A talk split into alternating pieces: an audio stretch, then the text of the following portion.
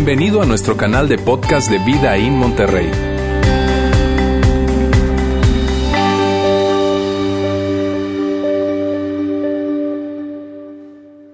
Muy buenos días. Hoy estamos iniciando esta serie Luz del Mundo, nuestra serie de Navidad, nuestra serie navideña, porque estamos en esta época que es la época de Navidad, que es la mejor época del año, quiero decirles. De hecho, a mí particularmente me encanta esta época. Personalmente me encanta la época de Navidad.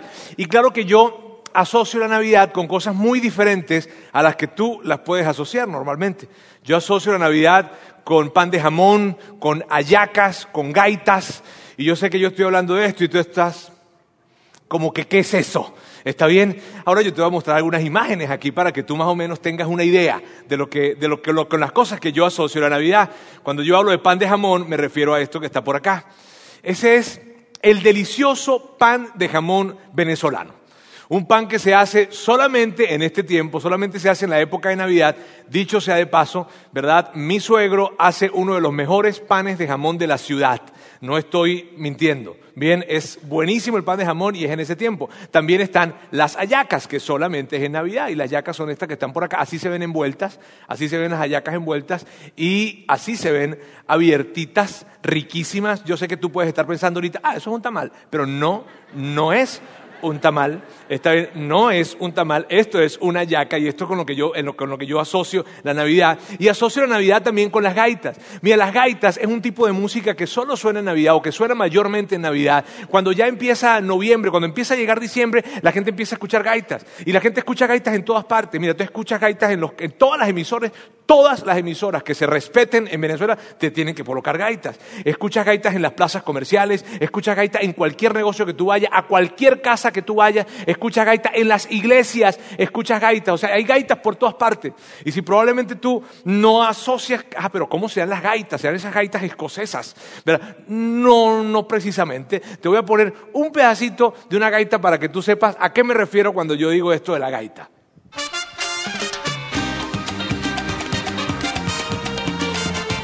Ajá. Cada región tiene sus cosas sabrosas. Y esas cosas tienen su aroma y color. Eso es gaita. Bailarín salió el pastor. Mira, eso es lo sabroso de la época de la Navidad. Para mí, yo asocio la Navidad con esto. Para mí, estar como estoy ahorita aquí así no es Navidad, definitivamente. Para mí, Navidad es estar en short, en la calle, escuchar, porque así le pasé todas mis Navidades. De hecho, esta va a ser la primera Navidad que yo pase fuera de Venezuela. La primera Navidad en los 35 años cumplidos que yo tengo. Bien, esta es la primera Navidad que paso fuera de Venezuela. Este, un poco nostálgico por eso, pero muy feliz porque voy a estar acá con ustedes y el 23 vamos a estar en este especial de Navidad que va a estar increíble. Así que esto, la época de la Navidad es la mejor época de del año, pero cuando pienso en la época de Navidad, tam, también tengo que pensar que ciertamente es la mejor época del año, pero es la época más complicada del año también. Es una época que tiene en sí misma mucha complicación y tiene mucha complicación por lo particular de este mes. Sabes, en este mes de Navidad es como, o en este mes de diciembre que estamos en la época de Navidad, es como que si todo el año se condensara en este mes. Y es como que si colocáramos una lupa en las cosas que hemos vivido en todo el año y la colocáramos justo en este mes.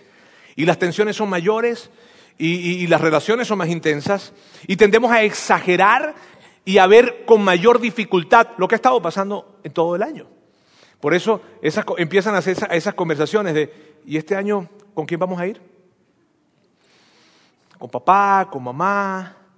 Bueno, eso ya lo habíamos acordado. Sí, sí, pero pero bueno, como este año pasamos mucho tiempo con tu familia, yo pensé que este año a lo mejor, no, pues, este, pero vamos en la mañana vamos en la tarde.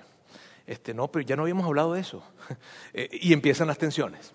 ¿Sabes? Y si, y, si, y si acaso tu mamá o tu papá están divorciados, ay, es más complicado.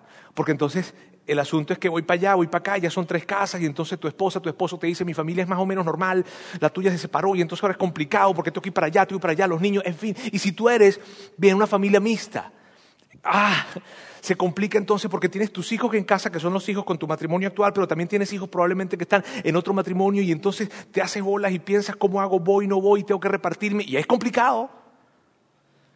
Y relaciones, relaciones que que, que son relaciones difíciles, que tú has tenido y que siempre han estado ahí, esas relaciones, pero en Navidad tú sabes que van a estar en el mismo cuarto y en la misma mesa sentados, en Navidad.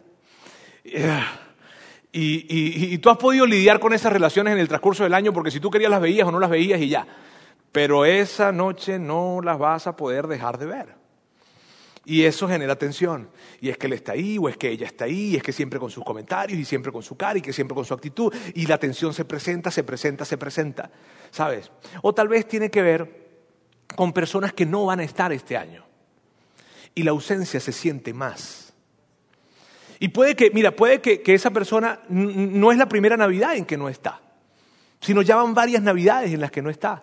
Y no está porque probablemente hubo una separación, un divorcio, o probablemente no está porque partió y porque murió. Pero en el tiempo de la Navidad, aunque todo el año no ha estado presente, y aunque por otras Navidades no ha estado presente, pero cuando llega este tiempo, la ausencia se siente más fuerte, la tensión es mayor. La época de la Navidad es la mejor época del año. Sin embargo, la época de la Navidad es un mes complicado, ¿sabes? La época de la Navidad es la mejor época del año, pero no es la mejor época del año por lo que está sucediendo. Y eso es importante que tú y yo tengamos en mente. No es la mejor época del año por lo que está sucediendo, porque lo que está sucediendo probablemente en tu vida es complicado, es oscuro, es difícil, hay retos, hay desafíos. La época de la Navidad, si yo tuviese que pensar en- en- de alguna forma en categorizar qué cosas están sucediendo hoy en día alrededor de ti, de tu casa, de tu familia, probablemente caería en alguna de estas tres, probablemente. Lo que está pasando hoy en día puede ser problemas que no podemos resolver, puede ser personas que no podemos controlar, o tiene que ver tal vez con expectativas que no podemos cumplir. Entonces la época de la Navidad es la mejor época del año, pero no por lo que está pasando, porque lo que está pasando se puede asociar justamente con eso. Y si tú y yo somos sinceros, mírame, si tú y yo nos detenemos por un momento enfrente de- de- del espejo y nos preguntamos, probablemente, mira bien, nosotros somos ese problema que no podemos resolver. Nosotros somos esa persona que alguien más no puede controlar. Probablemente nosotros somos los que estamos colocando esas expectativas en, otras personas que son tan altas las expectativas que jamás las van a poder cumplir. Y no tiene que ver entonces con que esa persona no cumpla las expectativas, tiene que ver con que nosotros estamos colocando expectativas demasiado altas y jamás alguien podría cumplirlas. Entonces, la época de la Navidad es la mejor época del año, pero no por lo que está sucediendo. Porque lo que está sucediendo puede verse a la luz de eso que está allí. La época de la Navidad es la mejor época del año, pero no por lo que está sucediendo. La época de la Navidad es la mejor época del año por lo que pasó. No por lo que está pasando, no por lo que está pasando en este momento, sino por lo que pasó hace miles de años. Por eso es la mejor época del año.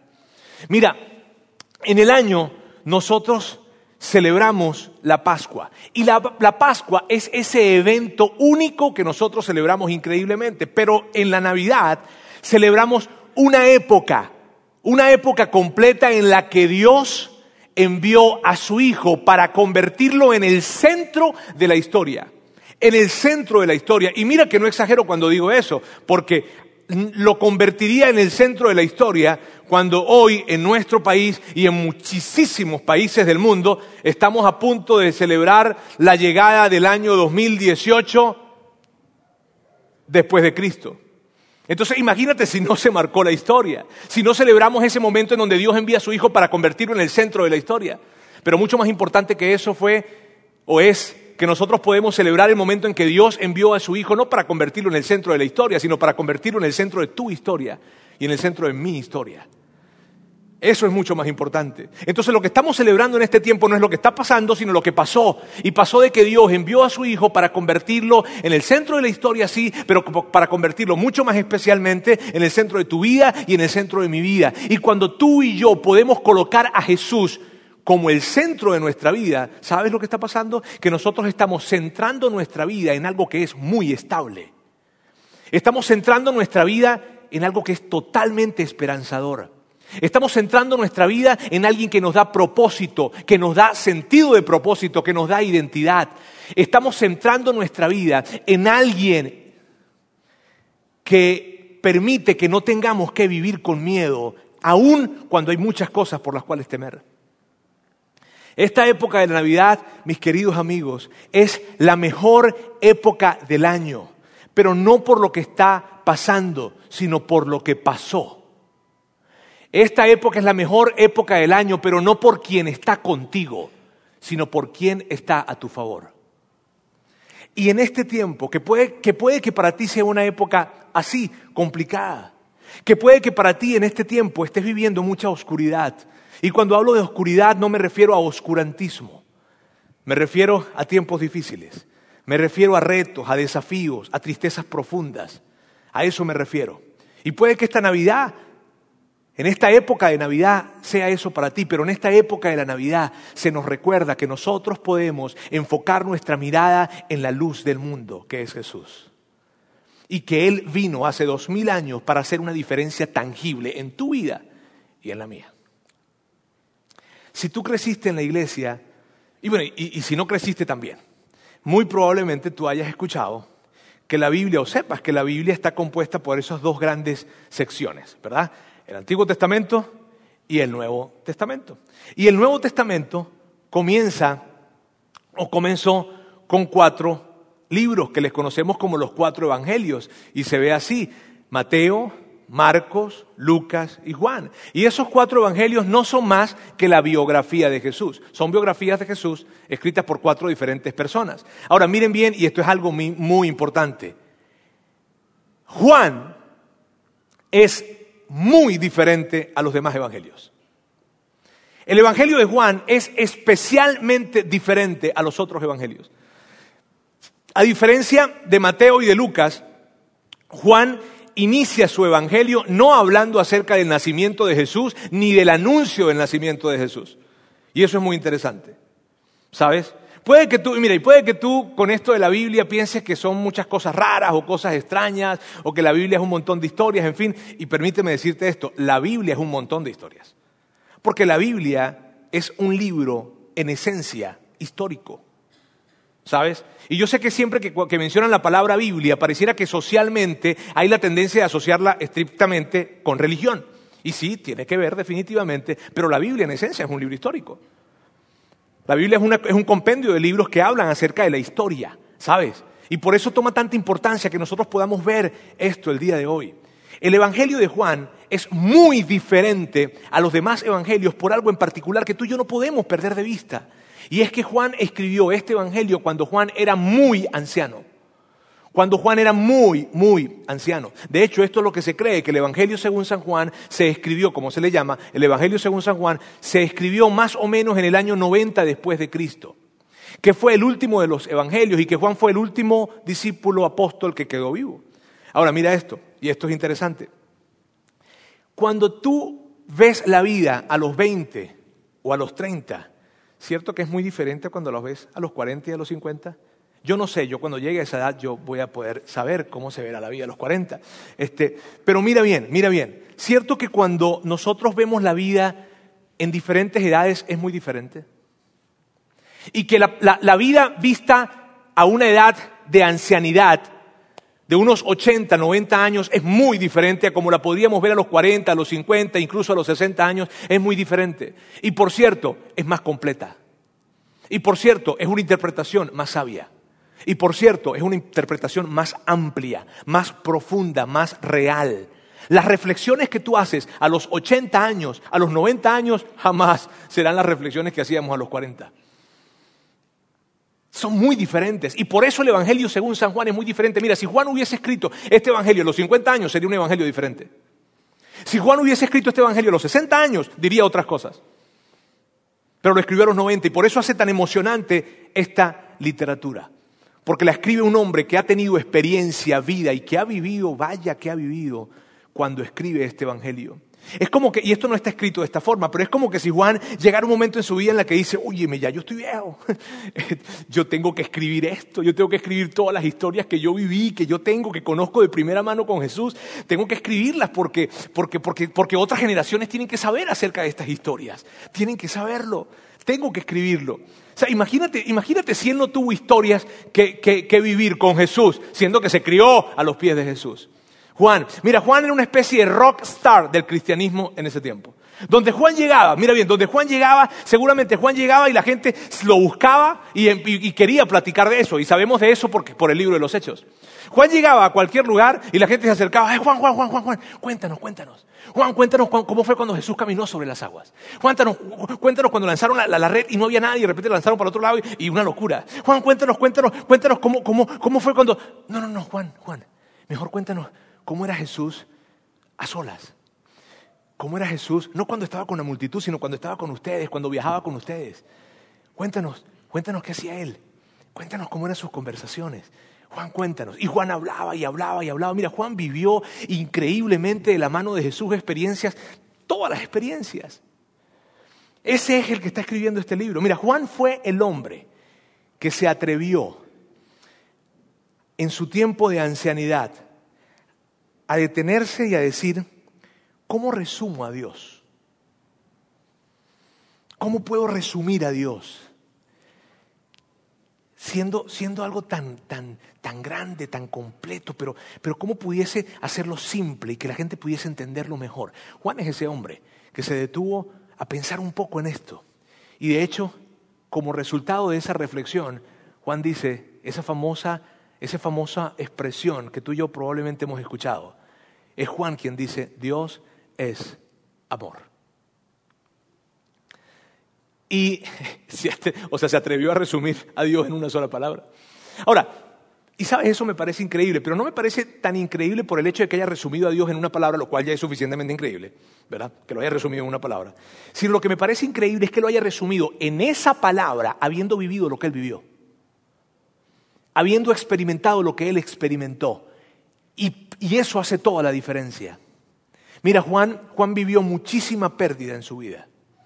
Juan perdió a sus familiares, perdió a sus amigos, perdió, perdió, perdió. Juan perdió lo que más amaba. Juan perdió. Inclusive Juan vivió y pudo experimentar cómo casi toda su cultura y toda su sociedad desaparece. Y es algo que tú y yo no nos podemos imaginar. Es como que si tú vieras cómo todos los mexicanos empiezan a desaparecer de la faz de la tierra. Juan vivió eso, ¿sabes? Porque Juan estuvo vivo cuando Nerón nombra al general Vespasiano como gobernador de Judea para que combatiera la revuelta que se había formado en Jerusalén. Juan estuvo vivo en ese tiempo. Juan estuvo vivo cuando Vespasiano tomó a miles y a miles de judíos y los llevó a los mercados romanos para venderlos como esclavos. Juan estuvo vivo cuando Vespasiano es promovido a emperador, es nombrado emperador de Roma. Y entonces Vespasiano, Vespasiano habla con su hijo Tito y le dice, Tito, me tengo que ir. Pero yo necesito que seas tú el que erradique toda esta revuelta que han formado los, judíos rebeldes. Y entonces Tito se queda allí. Y, Juan estuvo vivo cuando Tito venció, conquistó Jerusalén, esa, esa ciudad triplemente amurallada. Juan estuvo vivo cuando Tito, gracias a esa estrategia que tuvo, que colocó a un ejército enorme en las afueras de Jerusalén y él impidió que saliera nadie de Jerusalén a buscar comida. Entonces generó una gran crisis interna dentro de Jerusalén. Juan estuvo vivo cuando eso pasó. Juan estuvo vivo cuando se desató una hombruna tan grande, tan grande, tan grande, que los cuerpos de las mujeres y los niños que morían en las calles tenían que, subirlas, tenían que subirlos a los techos para poder caminar, porque en las calles no se podía caminar de tantos cadáveres que habían. Juan estuvo vivo cuando eso.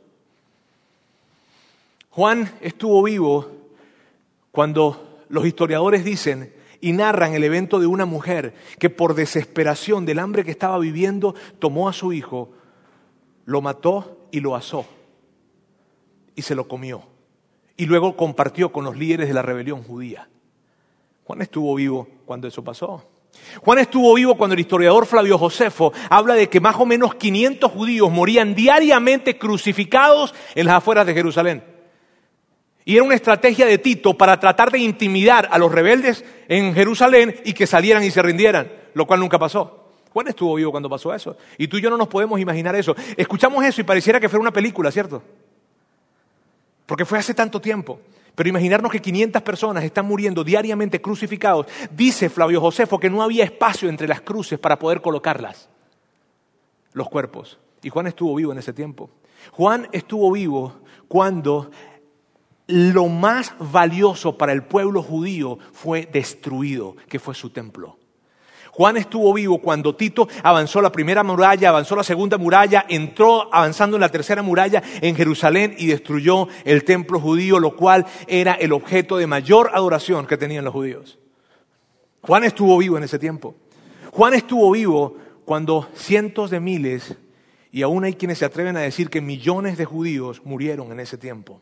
Juan estuvo vivo cuando cientos de miles de judíos fueron llevados, cientos de miles de judíos fueron llevados a los campos a ser vendidos como esclavos, a los mercados romanos. ¿Cómo te sientes cuando sabes que un compatriota mexicano tuyo y tus compatriotas mexicanos están siendo vendidos como esclavos por ser mexicanos? Juan estuvo vivo cuando, cuando se le acercaron para decirle que Pedro había muerto y que Pablo había muerto.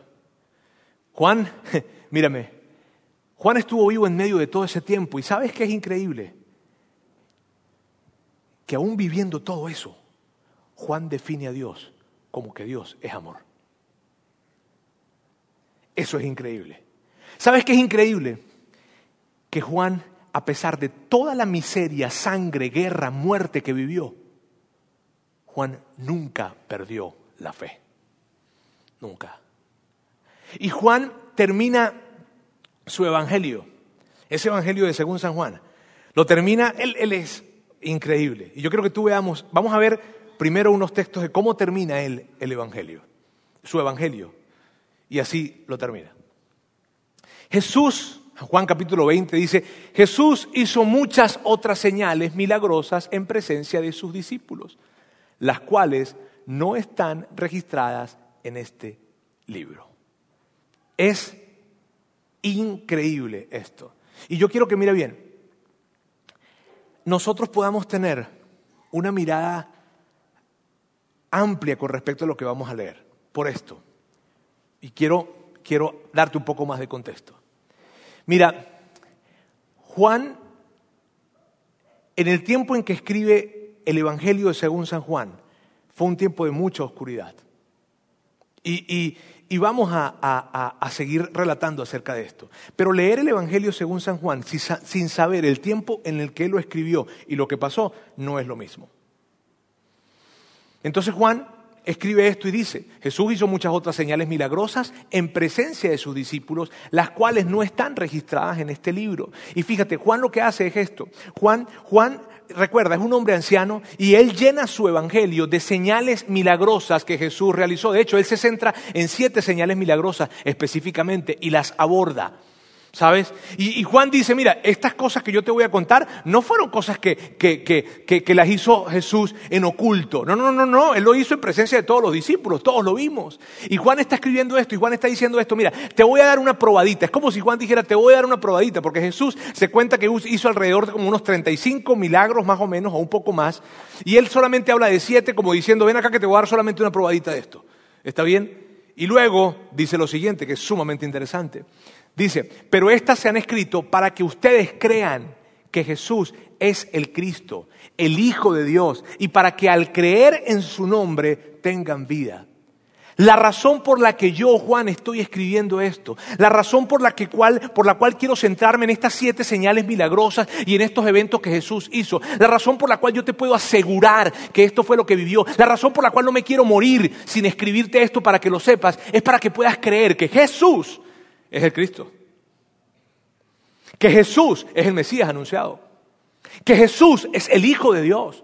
Y todo el que crea en Él va a llegar a tener vida. Ahora, y, Él está hablando, no está hablando de vida física, porque Él está escribiendo a un grupo de personas que están vivos para poder leer la carta. Él está hablando de otro tipo de vida. Se trata de una vida eterna. Y a pesar de lo que Juan había vivido, a pesar de toda la tristeza, la miseria, a pesar de que él vio con sus ojos cómo casi toda su cultura desaparece, a pesar de todo esto, Juan sigue creyendo en que Jesús es el Hijo de Dios. Y eso es increíble. Y luego, yo ahora, o ahora, luego no, ahora quiero hablarte de cómo inició su evangelio. Y la forma en cómo inicia el Evangelio es muy interesante, sumamente interesante. ¿Por qué? Porque Juan comienza el Evangelio sin hablar del anuncio del nacimiento de Jesús, lo cual es muy extraño. Y te voy a explicar por qué. Porque Juan, si tú y yo podemos recordar, fue el mismo hombre que estuvo enfrente de la cruz de Jesús cuando Jesús está muriendo y Jesús le dice a Juan, Juan, te encargo a mi mamá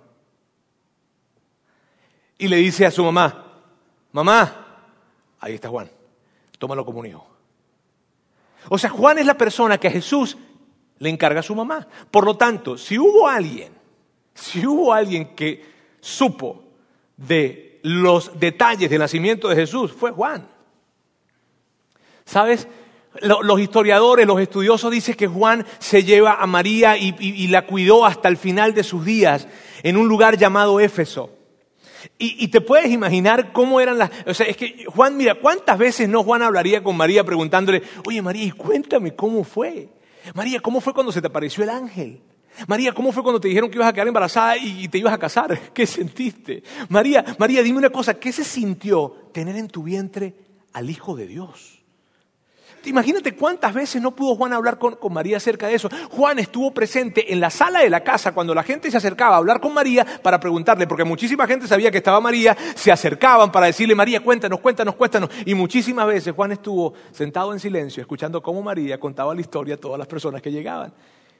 Entonces, si alguien supo acerca del nacimiento de Jesús y tenía detalles que otros no tuvieron, probablemente fue Juan. Y Juan no empieza su libro con esto. Juan no empieza su carta con esto. Y esto es muy interesante. Mira bien, aquí es donde te digo esto y hay que prestar mucha atención. Juan, yo voy a hablarte de dos tiempos. Juan, el tiempo en que Juan, y si, esto fuera una línea, se vería así. Aquí comienza, aquí termina. El tiempo en que Juan escribe el Evangelio según San Juan. ¿Ok? Y el tiempo en que ocurrió lo que él escribió. ¿Sí ves? Pero en estos dos tiempos, en los dos tiempos, fueron tiempos de muchísima oscuridad, de muchísima oscuridad. Imagínate si no fuera un tiempo de oscuridad, el tiempo en que relata lo que sucedió con Jesús, si fue el mismo tiempo en que Herodes ordena la matanza de los niños menores de dos años en la ciudad de Belén. ¿Puedes pensar un poco en eso tal vez? No, bueno, en Monterrey el gobernador dio un edicto. El edicto es que todos los niños que tengan menos de dos años van a morir. Fueron tiempos muy oscuros. ¿Y por qué digo que es interesante? Porque los dos tiempos en los que Juan escribe fueron tiempos muy oscuros. Y probablemente este tiempo para ti sea un tiempo muy oscuro. Sea un tiempo difícil. Sea un tiempo de tensión. Porque solamente en Navidad es que vivimos esas tensiones y los dolores se sienten más grandes. Y las tensiones que probablemente teníamos aquí abajo, las empezamos a ver con mayor tensión y mayor intensidad. Entonces probablemente este tiempo para ti sea un tiempo de mucha oscuridad o de mucha dificultad, de mucho reto, de mucho desafío, y por eso cobra tanta relevancia lo que escribió Juan. Y tú y yo debemos estar tan atentos en qué tiene que decir Juan en tiempos de tanta oscuridad acerca de esta época. ¿Sí? Entonces veamos cómo Juan empieza a escribir esto. Y dice así, en Juan capítulo 1, verso 4 dice, en él estaba la vida. Mira, es, ¿cómo veo yo esto? Yo lo veo de esta forma. Yo veo Juan sentado, un anciano, y tiene que escribir acerca de Jesús. O sea, él se, habrá sentado y probablemente habrá mirado tal vez en un atardecer y pensado, ¿cómo, ¿cómo empiezo? Y tú sabes, los ancianos no tienen prisa. Los jóvenes tenemos mucha prisa. O tienen mucha prisa. Pero Juan, Juan no tiene prisa. Juan se detiene a pensar, ¿cómo hago para y empezó a recordar probablemente cada cosa que vivió con Jesús, cada conversación, cada, tiempo que vivió con Él. Y él empieza a pensar, ¿cómo, cómo, cómo puedo encontrar las palabras? ¿Cómo puedo recordar a Jesús? ¿Cómo puedo expresar y que las demás personas sepan cómo era Él? Ah, en Él estaba la vida. Es increíble lo que él dice, ver a Jesús era ver la vida contenida en un hombre. Y eso es lo que escribió Juan. Y luego dice algo espectacular. Mira lo que dice. Y la vida era la luz de la humanidad. Y esta declaración es muy grande, quiero decirte, porque cuando la gente en ese tiempo empieza a considerar que Jesús era el Mesías enviado, cuando la gente en ese tiempo empieza a considerar que Jesús era el Hijo de Dios, ellos empezaron a pensar que era algo local, regional. Ellos empezaron a pensar de que Jesús era el Mesías y que iba y que vino por los judíos y que vino para, para, para poder levantar la grandeza de Israel y rescatar a Israel de la ciudad, de la situación en la que se, se, se encontraba bajo el yugo del Imperio Romano. Ellos creían eso. Y yo me imagino a Juan escribiendo esa parte diciendo así: Ay, qué tonto fuimos nosotros, ¿no? Cuando llegó Jesús pensamos que se trataba de nosotros, pero hoy, después de tantos años después de que pasó eso y después de haber vivido todo lo que he vivido, hoy sé que Jesús no vino solo por los judíos, Jesús vino por toda la humanidad. Esas fueron las reflexiones que él estaba escribiendo, ¿sabes? Esas fueron las declaraciones que él estaba escribiendo. Ahora, luego escribe algo, y esta es la parte favorita, esta es mi parte favorita, ¿está bien? Y, recuerda, él está escribiendo un evangelio en donde está dando una introducción de lo que va a hablar. Así que, mira lo que dice acá. Dice, esta luz resplandece en las tinieblas. Y, es, y por eso te decía hace un momento que es tan importante entender el tiempo en que él está escribiendo esto. Porque leer esto, leer esta luz resplande- resplandece en las tinieblas, sin saber el tiempo en que se estaba viviendo, pierde muchísima fuerza. Pero cuando entendemos que él está diciendo, esta luz resplandece en las tinieblas, ¿tú sabes qué estaba pensando Juan? Juan estaba pensando en toda la muerte, en toda la sangre, en toda la pérdida, en toda la miseria y todos los años que él había vivido y cómo estaba enfrente de posiblemente perder toda su raza, toda una cultura y toda una sociedad. Juan está escribiendo esto cuando las cosas que él, con las que él creció amando habían desaparecido. Por eso él dice, Jesús resplandece en las tinieblas. Y es necesario entender qué es lo que estaba pasando alrededor de esto para que él diga que Jesús resplandece en las tinieblas. Jesús, lo- Juan lo que está diciendo es, a pesar de todo, mira, a pesar de todo lo que he vivido, a pesar de todo lo que ha sucedido, a pesar de todas las muertes, a pesar de que el templo se destruyó, a pesar de que han muerto todos mis amigos, todos mis familiares, yo tengo que decir algo, yo tengo que decir que Jesús es la luz que resplandece en las tinieblas. Y luego dice, y las tinieblas no han... Y yo- yo imagino esto, mira, yo imagino que Juan hizo una pausa para tratar de encontrar la mejor palabra en cómo explicar este asunto. Porque todo el mundo entiende la- que es la luz alrededor de la oscuridad. Todo el mundo sabe lo que significa una luz cuando viene a iluminar para que haya algo que no se veía en medio de la oscuridad y la puedan ver. Pero Juan estaba hablando de la luz del mundo, estaba hablando de la luz de Cristo. Y él estaba buscando las mejores palabras y la palabra que él consigue es la siguiente. Y las tinieblas no han podido extinguirla. Ahora, por favor, por favor, recuerda que esto lo está diciendo un hombre que vivió la pérdida que nunca tú y yo podemos ni siquiera imaginar. Recuerda que esto lo está escribiendo un hombre anciano al que le llegó la noticia y le dijeron a Pedro, lo ejecutaron y lo colocaron en una cruz, murió como un mártir boca abajo. ¿Recuerdas a Pablo? Por supuesto, ¿cómo no recordarlo? Si Pablo es uno de los nuestros, a él le cortaron la cabeza y a él también lo ejecutaron. Juan es ese hombre. Juan es el hombre que recibió todas esas noticias. Y ese mismo hombre está diciendo que es una luz que no van a poder extinguir. Ahora, mira esto. Yo creo que Juan cuando estaba escribiendo esto probablemente empezó a pensar en Pedro, en Pablo, en sus amigos, sabiendo que él era el último discípulo que quedaba. Y probablemente Juan escribió esto con una sonrisa, diciendo, esa luz no la van a poder extinguir. ¿Y sabes por qué? Porque César no pudo, porque Tiberio no pudo, porque Nerón no pudo, porque la destrucción del templo no pudo, porque la mismísima muerte de Jesús no pudo. Porque recuerda, Juan fue el mismo que salió corriendo a la tumba de Jesús para ver si el cuerpo se lo habían robado, porque no es que él fue a ver si se había resucitado, o sea, Juan no creía que el cuerpo había resucitado. Juan, Juan fue y corrió a ver si se habían robado el cuerpo o no, y tres días después está desayunan- desayunando con su Salvador a la orilla de la playa. Ese es Juan. Juan estaba absolutamente convencido que no había una pérdida, un dolor, una depresión, una soledad, una, una, una miseria más grande como para poder opacar la luz de Jesús. Y en esta época de Navidad, mis queridos amigos, que podemos ver y que tú puedes ver y que te toca vivir como en ninguna, como en ninguna época del año, te toca vivir esas tensiones. Y probablemente en esta época, en donde probablemente vivas oscuridad, depresión, tristeza, soledad, dolor, Juan nos recuerda en esta época que no hay una tiniebla que sea tan oscura que pueda apagar la luz de Cristo. Y Juan nos recuerda esto, que Jesús es vida y luz que vence la más densa oscuridad. Juan en este tiempo, el mensaje de Juan, el Evangelio de Juan, esto es lo que representa, que hay esperanza, que siempre habrá esperanza, que siempre hay una razón por la cual seguir creyendo, que tú y yo podemos tener la seguridad que hay un Dios que escucha nuestras oraciones el Evangelio de Juan viene para ayudarnos a recordar que siempre hay esperanza, que siempre podemos creer, que hay una razón por la cual levantarnos el día de mañana y dar el siguiente paso. Ese es el mensaje de Juan. Que Jesús es la luz que brilla ante la más densa oscuridad. Y sabe, fue justamente en este tiempo, fue justamente en este tiempo de Navidad en que yo viví la época más, o una de las épocas más oscuras de mi vida. Y ustedes, muchos de ustedes saben esto. Lo saben porque muchas veces lo hemos hablado y cada vez que yo hablo esto, como que tengo que respirar hondo para, no, para que el sentimiento no me gane, para que la emoción me permita hablar de este tiempo.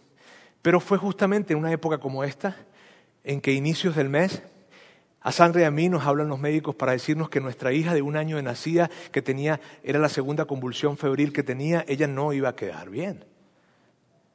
Que eso ni lo soñáramos. Y fue justamente en esta época cuando unas dos semanas después de esa noticia, una médico habla conmigo para decirme, Roberto, tu papá le quedan tres meses de vida. Y sabes, en ese tiempo, yo no te voy a decir algo que, que en ese tiempo entonces yo pensaba que cada abrazo era el último abrazo. No, yo no pensaba. Yo sabía que cada abrazo era el último abrazo. Y por eso yo no quería que ese abrazo se terminara. Por eso cuando un abrazo, tú, normalmente lo das, de, ¿qué te gusta? 20 segundos. Tal vez es mucho. Mis abrazos no eran de 20 segundos. Mis abrazos eran de minutos. Porque yo sabía que ese, no, no pensaba, sabía que ese era mis últimos abrazos. Por eso cuando mi papá me tomó de la mano fuerte y estaba Antonella de un año, la tenía cargada, y me tomó de la mano y me dijo, con ojos y lágrimas en sus ojos, cuídemela. Yo sabía que esa era su última encomienda para mí. Fueron tiempos muy oscuros y fue en una época como esta. Y si tú me preguntaras, Roberto, y, Roberto, ¿y eso fue todo lo oscuro que, que, viviste en tu vida? ¿Eso fue el momento más oscuro? No, porque yo no sabía que tres semanas después de que papá muriera, mi mamá iba a morir. Entonces, esto es lo que te quiero decir. Yo no te puedo decir que lo que tú estás viviendo en este momento es lo más oscuro que puedas vivir. Probablemente vienen momentos de más oscuridad. Pero sí te puedo decir esto. Diez años después de haber vivido eso, yo te puedo decir con toda seguridad lo siguiente. Jesús es la luz que ninguna oscuridad puede vencer. Jesús es la luz que resplandece por encima de cualquier tiniebla. Y yo no sé qué puede ser lo que tú estás viviendo hoy. Yo no sé qué tanto dolor hay en tu vida, qué tanto sufrimiento, qué tanta tristeza, qué tanta soledad, qué tanta, qué tantas, qué tantos deseos de ver a alguien, pero que ya sabes que no se puede qué tantos deseos de, mirar hacia adelante o qué, tanta incertidumbre haya con respecto a, a los años que vienen, no sabes y eso te llena de tanta oscuridad y tanto temor. Yo no sé que tú puedas estar viviendo el día de hoy. No sé. Pero yo te puedo asegurar algo. Esto sí sé. Lo que sí sé es que Jesús es la luz del mundo y que no hay una oscuridad y no hay un dolor por profundo e índigo que sea y no hay una tristeza, no hay nada que pueda apagar su luz en tu vida. Nada. Ese es un mensaje de esperanza. Y que por más oscuridad que tú y yo podamos estar viviendo en esta época, en esta época podemos recordar que esta oscuridad es muy densa, es muy fuerte, pero que jamás va a apagar su luz. Y si tú y, si tú te aseguras de que Jesús sea el centro de tu vida, entonces, ¿sabes? Tú puedes tener esa certeza y esa esperanza. Porque puede que tú mires hacia adelante y pienses, ¿qué va a pasar con mis hijos? ¿Qué va a pasar con, con, con, mi vida? ¿Qué va a pasar con mis finanzas? ¿Y qué va a pasar con esto? ¿Y qué va a pasar con lo otro? Pero si tú sabes a Jesús, el centro de tu vida, tú puedes decir esto. Esta oscuridad que estoy viviendo hoy está gruesa, pero la luz de Jesús está más gruesa que esa oscuridad. Y si tú quieres tener esa seguridad, solamente necesitas asegurarte de que Jesús es el centro de tu vida. Y tú puedes hacer eso simplemente conversando con Él y diciéndole, eso lo puedes hacer hoy cuando llegues a casa. Después de que ganen los tigres o los rayados el día de hoy, tú puedes llegar a casa y decirle, ¿sabes qué, Jesús? Quiero hacerte el centro de mi vida. O lo haces hoy mismo, lo haces en un ratito, lo haces en tu carro, lo puedes hacer. Pero yo quiero decirte algo. La siguiente semana yo voy a abrir y vamos a abrir una oportunidad acá para que todos podamos tomar un paso hacia Jesús y tener la seguridad de que Él es el centro de nuestra vida. Tú no te quieres perder la siguiente semana. Por eso yo te animo a que esta semana tú puedas reflexionar. Y si tú sientes que Jesús en este momento no es el centro de tu vida, tú puedas tomar esta semana para pensarlo. Y vengas el siguiente domingo con una decisión. ¿Está bien? Yo quiero, ahora que oremos, y que oremos, cerremos este tiempo con esta comprensión en nuestra mente. Jesús es la luz que resplandece ante cualquier tiniebla. Dios quiero darte gracias, gracias, gracias, porque en esta época, en esta época que posiblemente es una época muy complicada y que definitivamente es una época muy complicada para muchos, tú nos recuerdas que es la mejor época del mundo, pero no por lo que está sucediendo ni por lo que está pasando, sino por lo que pasó. Gracias Dios. Gracias porque, por, por haber enviado a tu Hijo para hacerlo el centro de nuestra vida. Gracias, de todo corazón te damos. Gracias porque hoy podemos recordar que lo que escribió Juan nos ayuda a entender que Él es y que tú eres la luz del mundo. Y que no hay una oscuridad, por densa que sea, que pueda hacernos perder la esperanza, porque tu luz es mayor. En el nombre de Jesús. Amén. Gracias por haber escuchado este podcast de Vida en Monterrey. Si deseas escuchar estos mensajes en vivo, te invitamos a que nos acompañes todos los domingos a nuestro auditorio. Para más información sobre nuestra ubicación y horarios, entra a vidainmty.org o síguenos en nuestras redes sociales como Facebook, Twitter e Instagram. Nos vemos la próxima semana.